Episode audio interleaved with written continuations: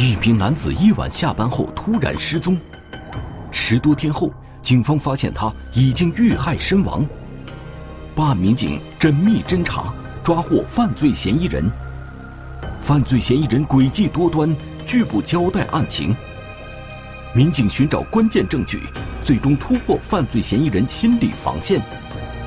照片里的秘密，天网栏目即将播出。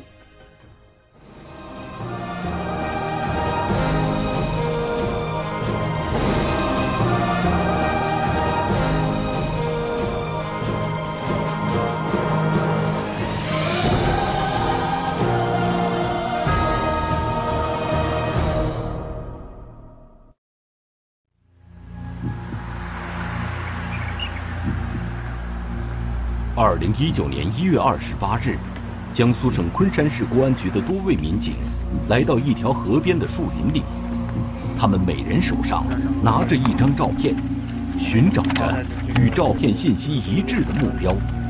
他们相信，照片上这棵树的拍摄地点就在这条河附近。江苏省昆山市公安局的民警为什么拿着照片专门去寻找一棵树？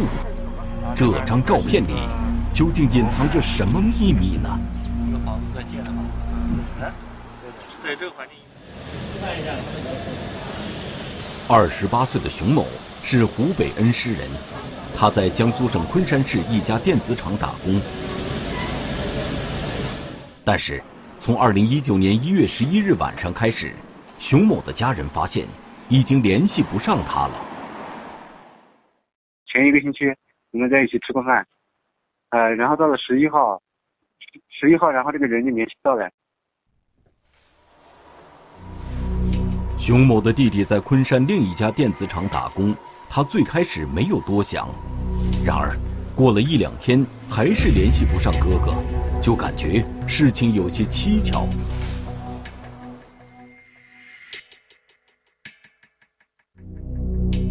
以前的话就是打电话过去，基本上都会回的，要么就直接接掉的。关机的情况的话，不会超过一不会超过两个小时，一般关机的话不不可能超过两个小时的。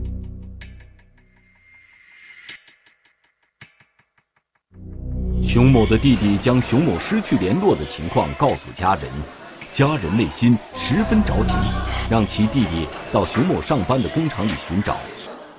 询问了很多工友，没有人知道熊某的去向。一直在找，每天都在找，呃，去他上班的地方，然后去宿舍啊，然后就是河边啊，到处去找。熊某的宿舍距离工厂有两三公里，熊某每天开车上班。熊某弟弟发现，熊某的汽车还停在工厂外的小路上。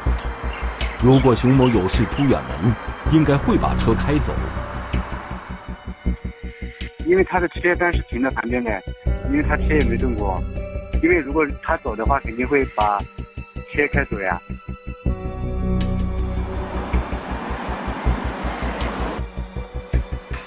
接下来的几天里，熊某的弟弟及其家人反复拨打熊某电话，但始终无法接通。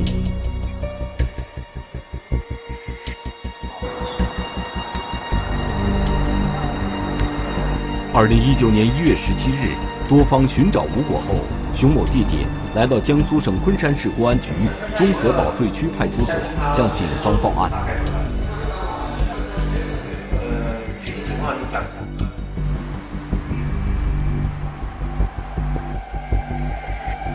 接到报案后，警方第一时间跟熊某工作的昆山某电子厂取得了联系。经调查。熊某最后上班时间为二零一九年一月十一日这一天。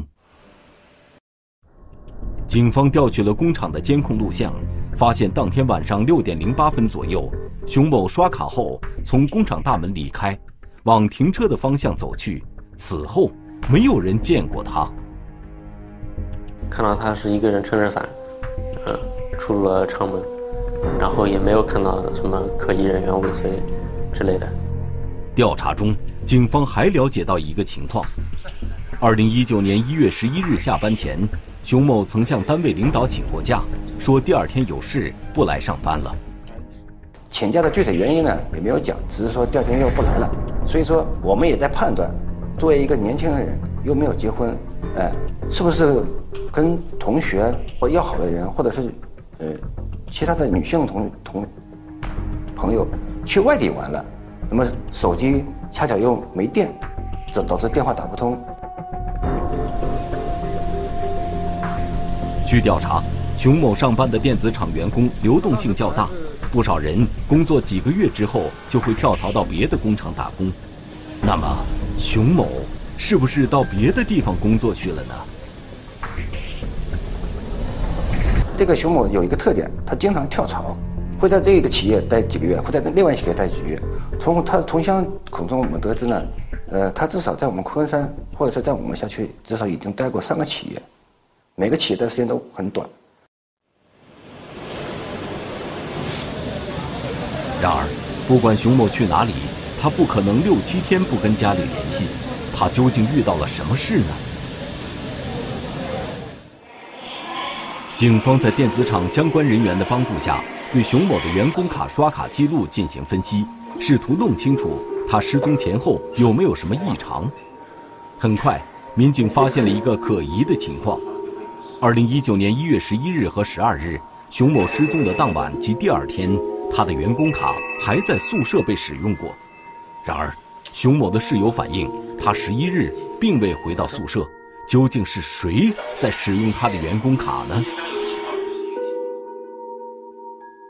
调取了宿舍区的监控录像后，警方发现，使用熊某员工卡的并不是熊某本人，而是一名年轻男子。对这个男子进行了初步的辨认，发现他叫叫王某，也是也是该厂员工，但是已经辞职了。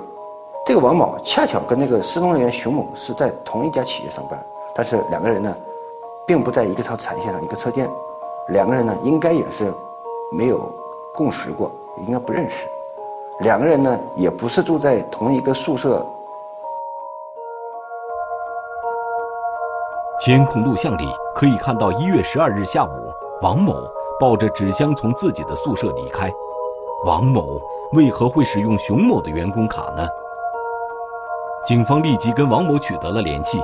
王某表示，二零一九年一月八日他就从电子厂辞职了，但宿舍东西还没有搬完。熊某的员工卡是他捡到的，他并不认识熊某，也不知道熊某下落。他自己讲，他自己是捡到的。在路边捡到了，因为他自己那个因为办理离职，说要办理离职，然后单位公公司就把他的员工卡给那个注销了，所以他进出宿舍的时候没有没有没有没有员工卡。我们对这有也确实有点怀疑，然后结果仔细询问呢，这个王某呢是在一月八号的时候是在工作区域是办理了，确实是办理了离职，但是他的宿舍，呃。还没有进行办理清退手续。熊某的员工卡真的是被王某捡到的，还是另有隐情呢？警方一时难以判断。其实他这一个解释，现在看起来还是比较合理，因为像这么多人的工厂，每个人丢失手机啊，或丢失钥匙啊、丢失卡这种情况也很比比皆是。王某是该电子厂的一名技术人员，收入较高。他对警方的询问应对自如，没有明显的破绽。他有一点一点，但是一点又不大。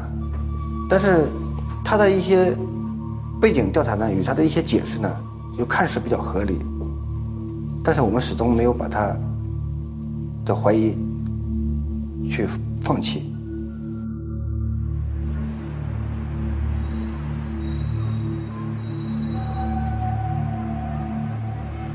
十多天过去了，熊某还杳无音信，他究竟发生了什么呢？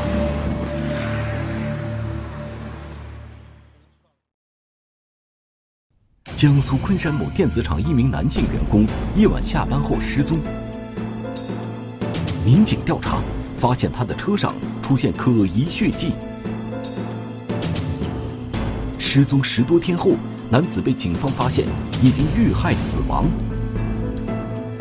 案情复杂，失踪男子下班后究竟遭遇了什么？照片里的秘密，天网栏目正在播出。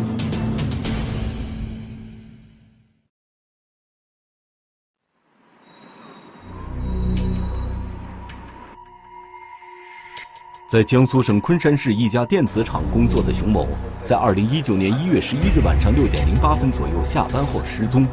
他最后一次出现在厂区监控录像里的地点，是下班后去往停车点方向。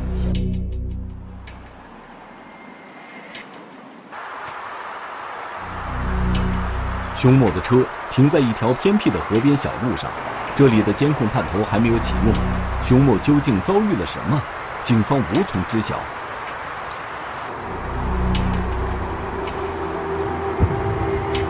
二零一九年一月二十七日，在没有其他线索的情况下，办案民警让熊某家人从老家把汽车的备用钥匙寄过来。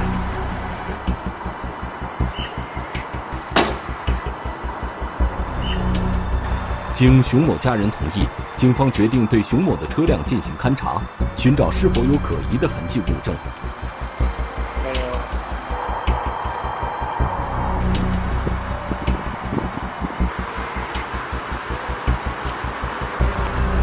车的外观没有明显异常，进入车内，在副驾驶座位的储物箱里，民警找到了熊某的钱包。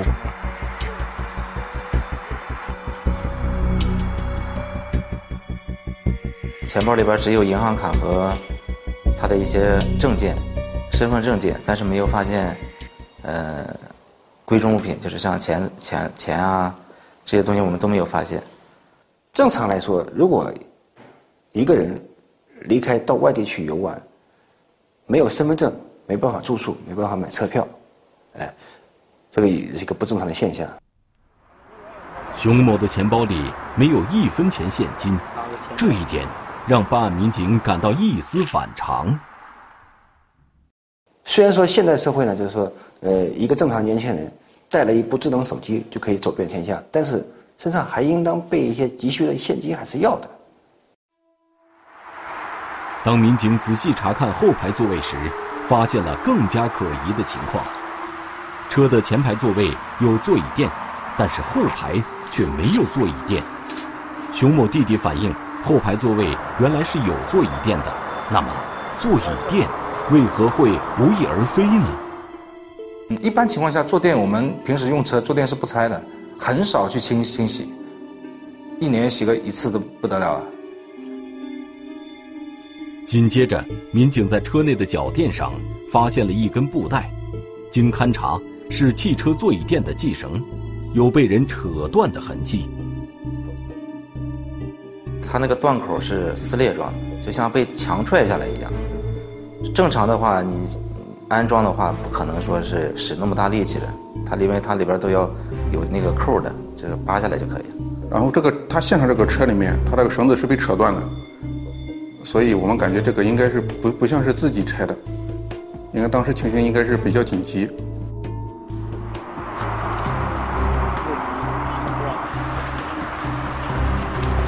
更反常的是，车内座椅上脚垫上均有不少泥土，在驾驶位的座椅背后，民警还勘察出一些疑似血迹。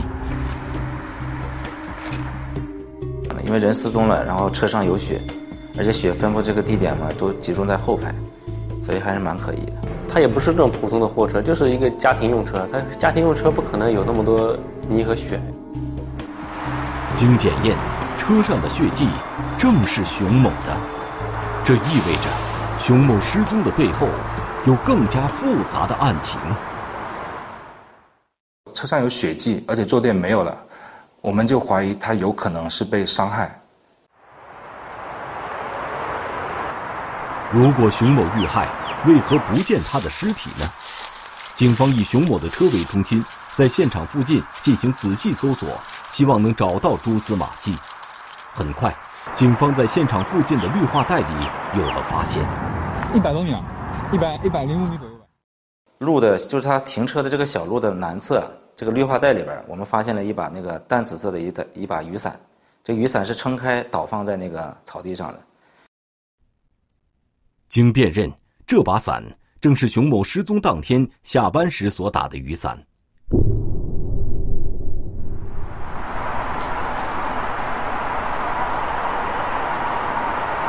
民警继续向前搜索，发现河边的一处铁丝网有一个入口。勘查民警穿过铁丝网，沿河边细心搜索。很快，河里一个漂浮的包裹物引起了民警的注意。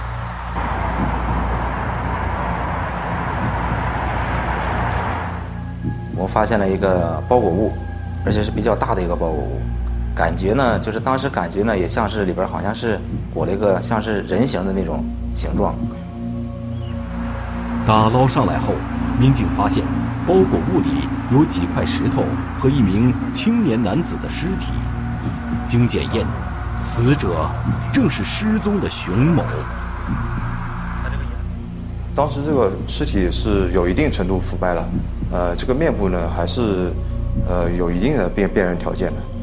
脚部还被一个鞋带状的一个绳，鞋带状的，应该看起来像鞋带绑住了，手也被绑住了，可能是他杀，因为他那个包裹物里边，不但这个人被裹在一个包裹物里边。而且它里边呢还放了几块石头。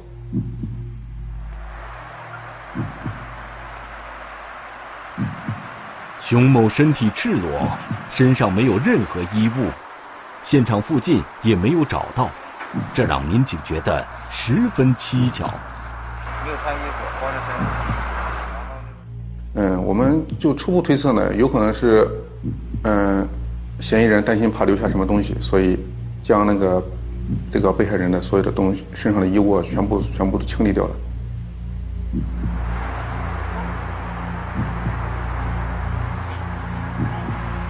民警对熊某的尸体进行了仔细勘验，发现他颈部有条形的勒痕。经过系统的检验啊，他的死亡原因，我们认为是外力作用于颈部，导致一个机械性的窒息死亡。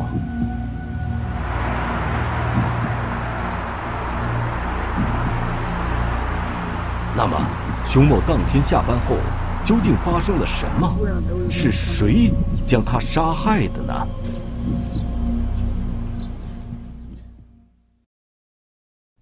江苏昆山某电子厂一名男性员工夜晚下班后失踪，民警调查发现案情疑点重重。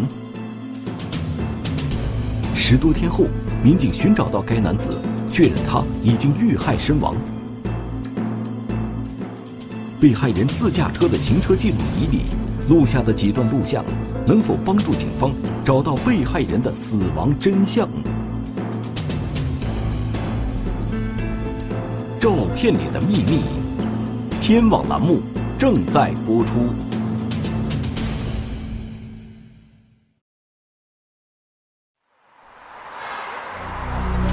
江苏昆山市一家电子厂的工人熊某被人杀害。他的尸体被当地警方在河里找到。熊某年龄不到三十岁，单身。他的遇害给其家人带来了沉重的打击。像我哥这样呃走人，然后对这个家庭的打击很大的。因为我妈妈也是残疾，然后我爸爸嘛生病了，呃也还在恢复期，就是相当于就是一个顶梁柱突然一下没有了。犯罪嫌疑人的犯罪动机是什么呢？据调查，被害人熊某性格较为内向，与人交往不多，下班后一般回宿舍休息，没有突出的矛盾关系。他有没有跟别人结仇，或者是他有没有什么跟别人有债权债务之间的纠纷，或者是情感上面，他跟别人有没有纠纷？包括他的日常的活动，包括在公司里面的表现。都去调查了，没有发现他有什么异常的情况。综合现场勘查及调查走访，警方认为，犯罪嫌疑人图财的可能性较大。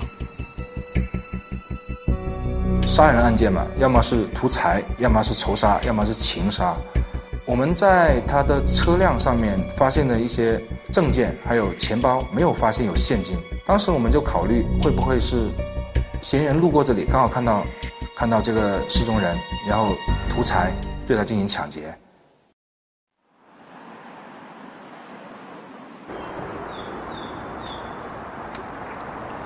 就在此时被害人熊某的弟弟登录熊某的支付宝账号发现了一个可疑情况。熊某的支付宝分三次一共转出了三万多元。这与警方对案件的判断吻合。嫌疑人作案动机是图财。那么，熊某离开工厂后究竟发生了什么呢？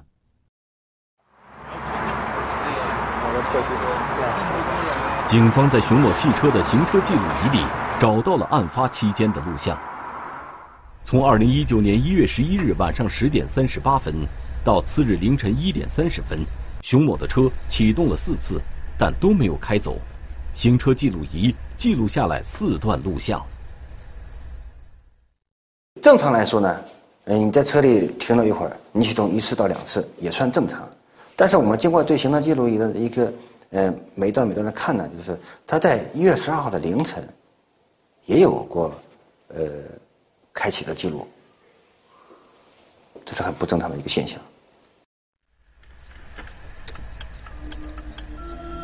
记录仪视频里没有搏斗的声音，也没有人说话，但能听到有人在呼吸。车玻璃上有时出现反光，可以判断有人在车里使用手机。警方判断，此时熊某已经被害，使用手机的是犯罪嫌疑人。是因为车内比较昏暗，通过前风挡玻璃反馈的一个光呢，也能看出来车内呢是应该是有人在玩手机一类的东西。有人车启动，然后他的雨雨刷还动了一下，然后还有手机铃声的声音。然后车里面还有一些人，应该是像是翻动的声音。那么，被害人熊某支付宝里的钱被转给了谁呢？警方紧锣密鼓地展开调查。与此同时，警方的怀疑重点重新回到王某身上。他在熊某被害后使用过熊某的员工卡，嫌疑一直无法排除。警方对王某进行更深入的调查，发现王某经常找人借钱。因为他工资蛮高的，但是他却经常向别人借钱，证明他的那个可能消费习惯可能不太好。民警通过监控录像对王某案发前后的行踪进行了还原，发现他在二零一九年一月十二日凌晨零点四十一分左右，独自一人骑车从宿舍离开了。当时是一月十二号凌晨，这个时间点也是蛮晚的，所以他这个行为是非常可疑的。三更半夜，王某究竟要去哪里呢？通过监控追踪，警方发现王某竟然来到了案发现场附近。这个案发地本来就比较偏僻，这么晚的时间去这个地方，这个行为本来就比较可疑。发现他骑的电瓶车呢，居然向被害人熊某所停车的方向驶去了。那么恰巧这个时间段呢，又跟这个行车记录仪的一月十二号凌晨的这个启动时间又有点接近。而直到凌晨一点四十分，王某才从现场附近离开。凌晨时分，他到现场附近。做什么呢？所以说，这个王某，我们把他列为重点怀疑对象。种种情况表明，王某具有重大作案嫌疑。王某二十岁，陕西省宝鸡市人。据调查，王某在二零一九年一月十三日已经离开昆山。那么，他现在身在何处呢？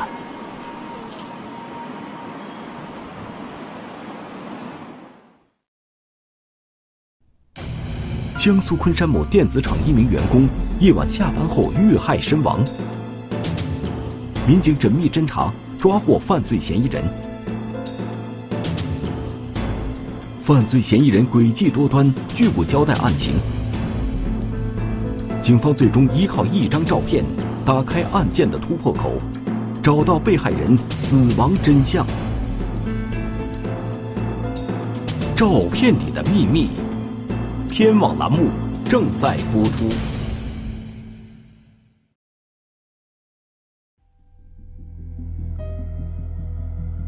锁定王某的作案嫌疑之后，警方调查发现，他的女友廖某在广东东莞工作。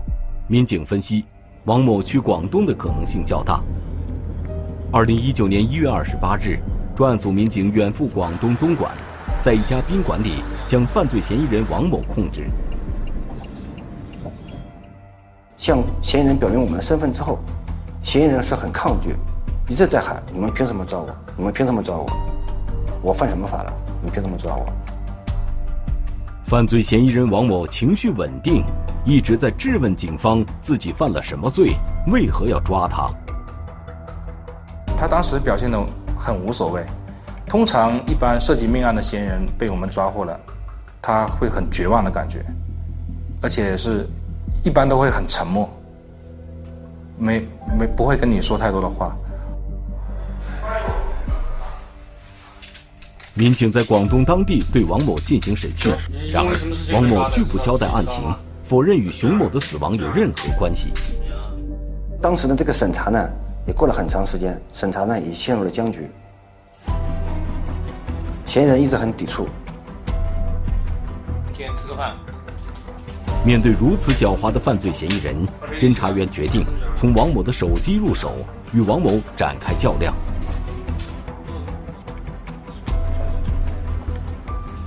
首先，二零一九年一月十一日晚上十点多，也就是案发当晚，警方推断熊某被害后不久，王某跟女友廖某聊天时拍了一张自拍照，照片是在一辆车里拍的，车的装饰等特征与被害人熊某的汽车十分吻合。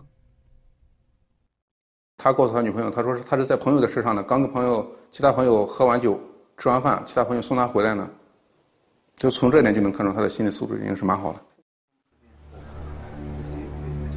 此外，王某手机相册里的另外两张照片引起了警方的注意。这两张照片拍摄于二零一九年一月十二日，拍摄的是河边的树木。他这个两张照片有个最显著的特征呢是什么呢？这是一棵树，在树的下面有一个石石头放在那里。这个石头石头放在树下是很跟这个树跟这周围的景观是格格不入。也没有什么景致可言，所以他拍的这照片就显得非常可疑。这手机里面，因为刚好也是在案发之后，时间点也比较可疑，拍的这个东西也比较奇怪。两张照片有一张全景，拍摄的是河边的几棵树，另一张是一棵树的树根部分特写，树根附近放着几块石头。犯罪嫌疑人拍摄这两张照片做什么呢？呃，这个石头应该是人为故意放在那里的，似乎在。掩盖着什么东西？然后经过我们自己分析呢，这有没有可能是一种标记？就是一个地点的标记，他想记住这个地方。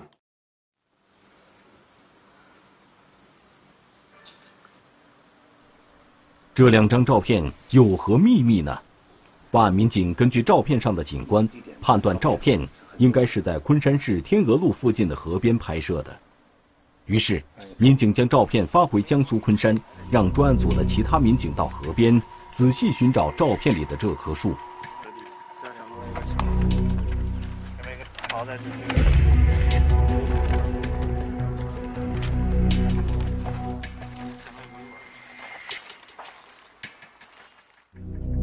我们根据他那个照片上反映的一个方向，我们确定了一个大概一个范围，然后我们进行了一个仔细的搜索。包括这个。对，然后一会儿我们沿着这个周边去搜索。好的经过耐心搜寻，终于，警方在距离中心现场两公里左右的河边找到了照片上的这棵树，树根下堆着几块石头。民警把石头拿开之后，发现底下藏有一个塑料袋。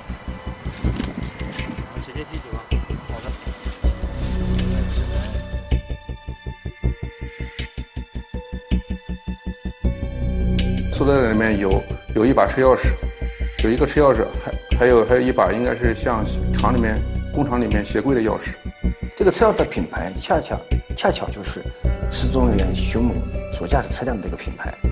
然后我们后来把这个车钥匙呢，包括这串钥匙都做过，呃，跟那个熊某的车辆进行了一个匹配啊。发现这把车钥匙呢，就是属于熊某的车钥匙。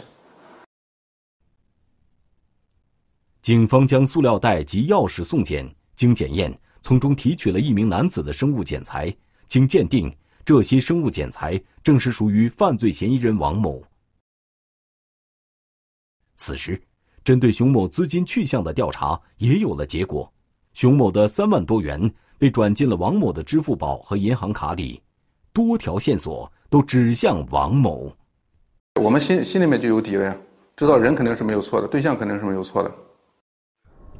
面对铁一般的证据，王某无可狡辩，最终交代他与熊某的死亡有关。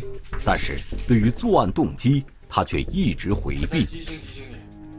犯罪嫌疑人嗯供述，自己当时是因为没有没有门禁卡，没有门禁卡，他当时想想在那个公司门口想借朋友的门禁卡使用一下，但是当时遇到了这个被害人熊某。然后，嫌疑人向被害人熊某借卡的过程中，两个人发生了争执，然后王某将熊某打伤。然而，王某的说法与警方调查的情形却并不吻合。但是这个理由又是很牵强。你借卡可以在你宿舍区域借卡，为什么会出现在被害人下班这个地方？这个地方两者之间的距离大概有三公里左右。这是一个极不正常的情况。他当时已经是在一月八号已经在厂里离职了，就不应该出现在厂区附近。主观故意，他一直在回避，所以我们只能通过去旁证去，出就那个旁证材料去印证。我们做了很多旁证材料，嗯，反映出王某的人他自己的收入应该是可以的，但是他却经常向别人借钱，证明他的消费习惯不好。然后他的自自己的经济经济状况也不良也也不理想。通过王某的交代及警方调查，警方还原了案情经过。二零一九年一月十一日，被害人熊某下班后往自己的汽车走去。此时，就在附近守候的王某，在熊某上车前，通过暴力制服了熊某，并将其带上车后排座。在车内，王某遭遇熊某的反抗。发生打斗之后，王某用皮带勒住熊某的脖子，将其系在后排，将其系在后座的那个头枕上面，然后还将被害人身手脚都用鞋带捆绑起来。你们多大？在此过程中，王某逼问出了熊某的手机和支付宝密码，随后将熊某杀害。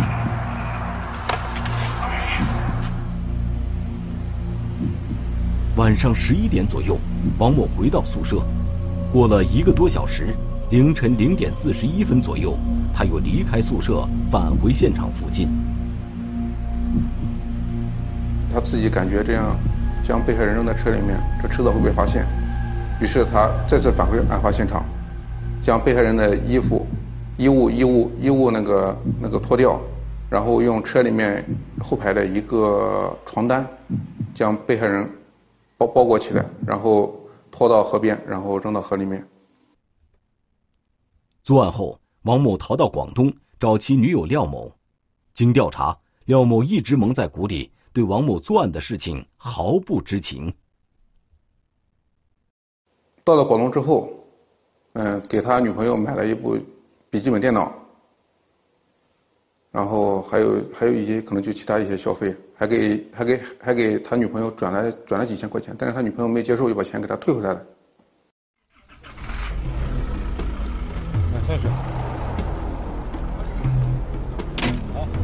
二零一九年一月二十九日，在犯罪嫌疑人王某的指认下，警方在案发中心现场三公里外的一块农田附近，找到了被害人的衣服及汽车座椅垫。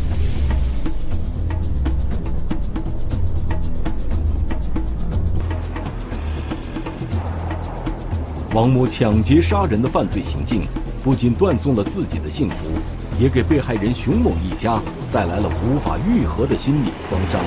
等待他的将是法律的公正审判。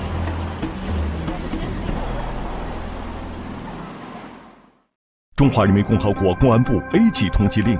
亚多，男，一九八零年十二月二十二日出生，户籍地四川省阿坝县若河河牧场牧业组贾洛桑，身高一点七五米左右，体重八十五公斤左右，圆脸，肤色较黑。左侧嘴角下方有一约三厘米长疤痕，身份证号码五一三二三一一九八零一二二二零三一三。对发现线索的举报人协助缉捕有功的单位或个人，公安机关将给予十万元。